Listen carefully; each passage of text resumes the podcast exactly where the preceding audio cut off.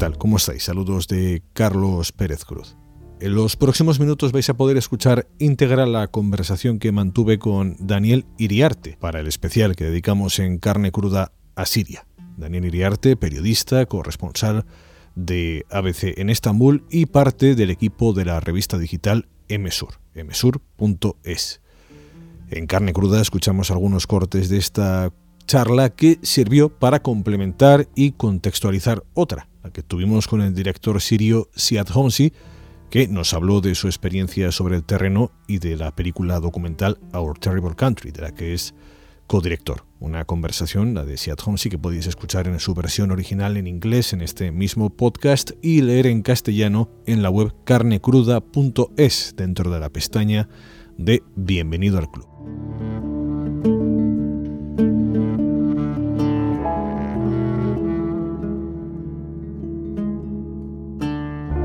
Se van a cumplir cuatro años desde el inicio de la revolución siria, primero una protesta pacífica, después una revolución armada, más tarde una guerra total. ¿En qué contexto, Daniel, tenemos que entender ese levantamiento inicial de hace cuatro años? Eh, bueno, el régimen de Bashar al-Assad pues era un, régimen bastante represivo eh, y cualquiera que conociera un poco la situación pues sabía que, que con los Assad eh, no se jugaba, era la tortura era común. Yo conozco amigos que vivían en Damasco y contaban que al pasar pues, cerca de las comisarias de policía oían los gritos de los torturados y demás. Es decir, no era ningún paraíso tampoco. Eh, sí que es cierto que era, que era un régimen en el que eh, mientras tú no, te metieras en política tenías bastante libertad y en ese sentido pues era, era menos opresivo que, que otros países de la región. pero bueno, también era, era un régimen de alguna manera muy discriminatorio para los suníes, entonces, eh, es lógico que, hasta cierto punto pues, hubiera eh, manifestaciones y protestas, eh, en exigencias de nuevos espacios eh, que, claro, como fueron reprimidas a tiros desde el primer momento, es decir, con francotiradores y demás, eh, no, es extraño que, que, derivaran en algo pues, más violento. Es decir, que en ese sentido el, régimen tiene bastante responsabilidad de, lo que pasó después. Eh, ¿Cómo fueron esos primeros días de revolución? ¿Qué, qué seguimiento tuvo, claro, en las diferentes regiones de Siria? bueno, el país es un país bastante grande y entonces no se puede, no podemos hablar de manifestaciones eh, homogéneas por todo el país. Hubo, pues, por ejemplo, en Dera más en el sur. Digamos que eh, incluso la propia respuesta del régimen tampoco fue eh, la misma en todo momento, porque al principio detuvo a los primeros activistas que empezaron a manifestarse, después permitió algunas protestas, después por miedo a que esto se expandiera fue cuando empezó de verdad a utilizar la violencia, etc. O sea que no podemos hablar tampoco de una situación general en todo el país eh, durante todo, el, todo el alzamiento. Eh, Siad Homsi, codirector de la película, me explicaba que fue el régimen quien puso armas a disposición de la población y que los servicios secretos se encargaron de azuzar los odios y los miedos para que unos ciudadanos se mataran a otros. ¿Jugó esa carta de la división el régimen de Bashar al-Assad? Eh, bueno, esto en concreto a mí no me consta, pero sí que, sí que he oído muchos testimonios y demás, y hay ciertos indicios eh, de que hubo, por ejemplo, actos de violencia de, falsa bandera, ¿no?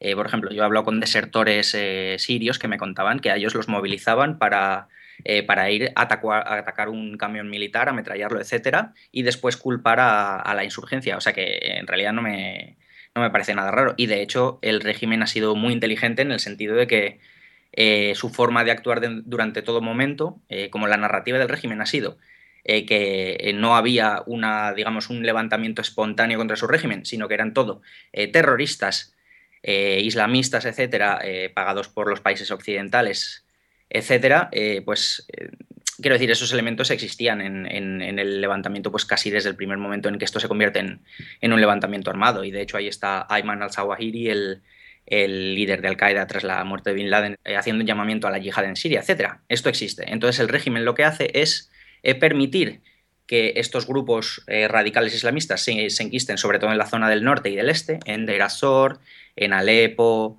los, permite pues fraguar allí, en Raqqa, por ejemplo, que ahora es la capital yihadista, primero el llamado Frente al-Nusra y después el, el Estado Islámico de Irak y Levante, eh, durante mucho tiempo el régimen no hace nada contra estos grupos. Los deja actuar porque le viene muy bien, eh, pues de alguna manera, eh, tenerlos como escaparate ¿no? de, su narrativa, de que efectivamente hay grupos islamistas terroristas actuando en el norte y así el régimen además puede concentrar sus fuerzas militares en otros frentes. Entonces va ganando la guerra poco a poco. Entonces prácticamente hasta el verano pasado no, hemos visto, mientras caían barriles bomba y bombardeos aéreos sobre Alepo, sobre las zonas eh, controladas por los rebeldes en la mayoría de las ciudades como Alepo, en, en Guta, en los, en los de Damasco, en Raqqa no había caído un solo barril bomba, hasta, hasta que este verano el, el Estado Islámico pues ya empieza a conquistar bases militares, etcétera. Eh, hace unos meses que se hace con el control de la ciudad de Raqqa y demás.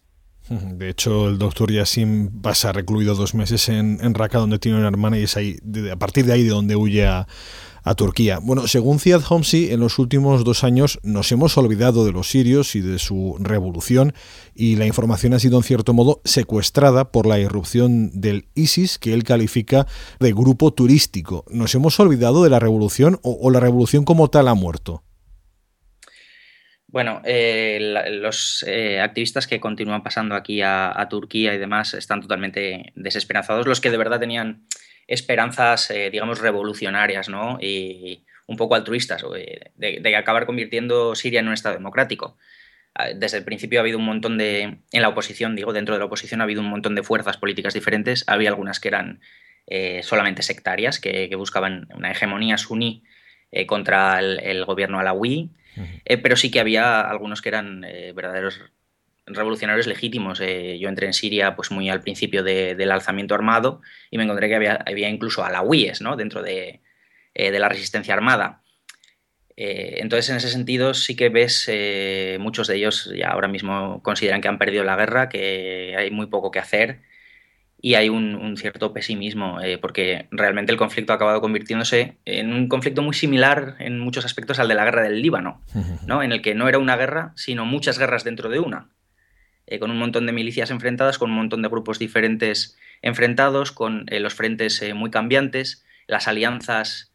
Había un comentarista estadounidense que, hablaba, definía la guerra del, Líbano como una especie de caleidoscopio en el que según cómo lo giraras, de repente cambiaba totalmente el paisaje, ¿no? Y aquí no es tan, no es tan variable, pero sí que es cierto que, que ha cambiado mucho en los últimos cuatro años y, sí, la, guerra va para largo. Otra de las quejas de Siad Homsi es que nos concentramos en quienes acuden a unirse a grupos como Estado Islámico, pero que nos olvidamos de hablar de quienes acuden en ayuda de un régimen de represión como el de Assad, según dice, ayudas que vienen de Líbano, Irak, Irán, Pakistán, Afganistán, Europa y América Latina. Eh, ha habido bastante, sí, sí, combatientes de, de, un montón de lugares. Por ejemplo, hay afganos chiíes, se sabe que están en Damasco haya combatiendo eh, todo el apoyo de, de, Hezbollah, ha venido del Líbano eh, en, apoyo del régimen, que ha sido uno de los factores militares eh, decisivos. Y bueno, hay algunos de los elementos, pues por ejemplo, Hezbollah sí que es muy conocido y aparece en casi todos los análisis, igual que el apoyo iraní. Pero es verdad que hay un montón de, milicianos y de gente que ha venido un poco pues, por su cuenta, a la que no se le ha prestado mucha atención. Yo sí que estoy de acuerdo en, en la afirmación de, de Homsi. ¿Quién está luchando ahora en Siria? No sé si en cierto modo se ha convertido el, país en una especie de, al igual que decías Líbano, que siempre se ha dicho que ha sido una especie de tablero internacional, no sé si se ha convertido también Siria en un tablero internacional. ¿De dónde vienen? ¿A quién representan? ¿Quién está armando a quién? ¿Hay algo claro en este momento? Bueno, eh, hay muchas formas de, interpretar la, guerra de Siria. Una muy clara es el conflicto regional que hay entre entre países suníes y países chiíes, o, y más en concreto entre Irán y Arabia Saudí. Eh, bueno, es muy simplista esta, esta afirmación porque no son, no son, los únicos actores aquí, pero sí que es cierto que el, eh, régimen de Bashar al-Assad, como alawi y aliado del régimen eh, chií de Irán, de la milicia chií de Hezbollah, etc., y unos rebeldes mayoritariamente suníes, apoyados por países suníes como Turquía, Qatar, etcétera, eh, sí es una de, una de, las interpretaciones, es la, digamos, la fractura sunichi eh, de la región que hasta, hasta ahora estaba viniendo, teniendo una, plasmación sobre todo eh, de guerra fría y que con la guerra de Siria se ha convertido en una guerra caliente, definitivamente. Hay más, está el apoyo de los países occidentales a, la insurgencia, mientras que el, régimen está apoyado por Rusia, con lo cual sería otro de los escenarios de la nueva eh, Guerra Fría, por así decirlo. entonces sí que tenemos, hay muchos, muchos conflictos en uno, entonces es una guerra muy difícil de interpretar. Dice Siad si es un conflicto, no una guerra sagrada, como a algunos les gusta creer. Hay muchos grupos religiosos que no están haciendo lo mismo que hace el ISIS, así que si es una cuestión de religión, ¿por qué hay tantas diferencias con el resto de grupos? Quizá deberíamos fijarnos en qué hay más allá, detrás de las máscaras que vemos y que nos gusta ver. Eh, lo estás comentando, pero en realidad eh, ¿tiene tanta importancia la cuestión religiosa o son otros los factores más importantes, esas máscaras de las que habla Siad? Bueno, la religión es un factor que no hay que desdeñar, pero no creo que sea el, factor definitivo, porque eh, diferencias entre, o sea, países que tienen población suní, población chií, por ejemplo, o, diferentes minorías religiosas, hay muchos en el, país y no han sido determinantes para desatar un, conflicto de este tipo, ¿no? Eh, tiene mucha más influencia, pues, la desestabilización política, eh, el hecho de que digamos que el régimen de Damasco es eh, de alguna manera una ficha muy apetecible en el tablero geopolítico mundial, ¿no? Pues puede ser, por ejemplo, territorio para plantar oleoductos. Hay un plan, por ejemplo, de, Arabia Saudí para, pues eso, para cruzar toda la región con oleoductos hacia Europa, que el, régimen de Bashar al-Assad lleva tiempo negándose a, permitir. que es una de las cosas que más ha valorado, por ejemplo, Putin, ¿no? Porque el, el hecho de facilitar eh, petróleo del Golfo Pérsico, eh, eh, que el tránsito de, este petróleo por territorio sirio hasta, digamos, hasta Europa, pues podría ser uno de los... sin duda perjudicaría a Rusia como, como, potencia exportadora de hidrocarburos.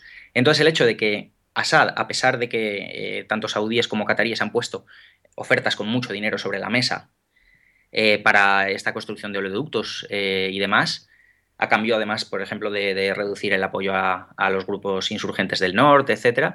Eh, Assad en todo momento se ha negado a, aceptar este tipo de ofertas y, y, Putin de alguna manera ha valorado esa lealtad. No ha salido en ningún momento de esta conversación el, nombre de Israel, que es un actor fundamentalísimo en la, región. ¿Qué, está buscando Israel en este momento en Siria? Porque incluso eh, hay quien afirma que a través de Arabia Saudita la propia Israel estaría armando el Estado Islámico, lo cual no sé, no sé cómo se podría interpretar. Bueno, ha habido dos actores que son eh, que, están interesadísimos en, el conflicto por la cuenta que les trae, que son eh, tanto Israel como Jordania y sin embargo han sido dos países que han estado totalmente eh, ausentes de las noticias en, todo este tiempo, ¿no? Eh, es probable que estén muy activos, es decir, sus servicios de inteligencia están, están trabajando a pleno rendimiento en, territorio sirio, sin duda. Eh, no hay ninguna prueba tampoco de que estén actuando como factor desestabilizador, es decir, bueno, las teorías de, la conspiración, por así decirlas, yo tiendo a no creérmelas hasta que, hasta que no hay pruebas tangibles eh, sobre la mesa, porque en el Oriente Medio eh, las teorías de la conspiración abundan, a la, gente les encantan, en toda la región, desde Turquía hasta el Golfo Pérsico. Eh, y bueno, son populares, aparecen publicadas en prensa, etcétera. Pero claro, si uno se las cree todas, pues se acaba volviendo loco. probablemente están actuando, es decir, el, el, Mossad, el Servicio de Inteligencia Israel, es un, es un actor activo en la región tal, pero no sé si hasta el punto de armar al Estado Islámico. No creo que fuera en, beneficio de, de, propio Israel. Mientras que, de hecho, eh, la situación entre Israel y, de, Siria era una situación pues un poco de pacto entre caballeros, ¿no? Eh, oficialmente son enemigos, están en estado de guerra, pero eh, a ambos les beneficiaba esta situación de inmovilismo. al régimen sirio le, le, venía muy bien tener un enemigo eh, al que culpar de todo lo malo que sucede, etcétera, tal. Y eh, Israel sabe perfectamente que, el régimen de Bashar al-Assad no era un régimen expansivo ni agresivo, es decir, no les iba a crear más problemas de la cuenta. Entonces, eh, la situación de desestabilización que existe ahora creo que no le conviene a, no le conviene a Israel. Entonces, yo sin ninguna prueba tangible no creo, no le veo ningún sentido. Me suena más a la típica teoría de la conspiración de la región que algo eh, verdaderamente plausible. Bueno, motivos tienen ¿eh? en la región para creer en, creer en muchas teorías de la, de la conspiración. Esta, esta semana la ONU ha dicho que Bashar al-Assad debe ser parte de la solución política. ¿Qué significaría eso para los doctor Yassin, para Siad Homsi, que se levantaron para luchar por una Siria libre, que, que, que Bashar al-Assad terminará siendo realmente un actor fundamental en la estabilización del país. Bueno, desde luego para ellos sería un, fracaso total y sobre todo dependiendo eh, de, las acciones del régimen después puede ser incluso pues, una verdadera eh, tragedia personal. Eh, la, oposición siria, por lo general, ha sido bastante intransigente durante todo este tiempo en su negativa a aceptar que cualquier acuerdo de paz contemple a los Assad en el poder. ¿no? o sea, su exigencia en todo momento ha sido que se podía llegar a un acuerdo de paz con el, régimen o con los alawíes, etcétera, pero sin, sin Assad, sin los Assad en el poder. Y en todo momento esa ha sido una línea roja que no han estado dispuestos a cruzar, a veces de forma incluso poco realista, porque la correlación de fuerzas hace ya mucho tiempo que es favorable eh, al régimen sirio, ¿no? Entonces, eh, claro, también depende de. Hay una corriente internacional, por ejemplo, ahora mismo, para, por ejemplo, para procesar a, para crear una especie de tribunal internacional como el que hubo en Yugoslavia para tratar de juzgar los crímenes de guerra en la guerra de Siria. Eh, si nos encontramos en una situación en la que Assad eh, se mantiene en el poder, por ejemplo, eh, las posibilidades de que un tribunal de este tipo prosperen, que siempre tienen un componente político, por mucho que se trate de ajustar a la legalidad internacional, etc., las posibilidades serían mucho menores. Entonces, claro, para gente que ha peleado por, pues, por el derrocamiento del régimen, que en realidad, porque precisamente eh, personajes como estos sí que han creído en la posibilidad de una Siria democrática, eh, sí que han creído en la posibilidad de, una, de una Siria diferente, una Siria más inclusiva. Entonces, que Assad siga allí, aunque haya un cierto reparto del poder y demás, eh, probablemente es el, fracaso absoluto de, su, de su causa.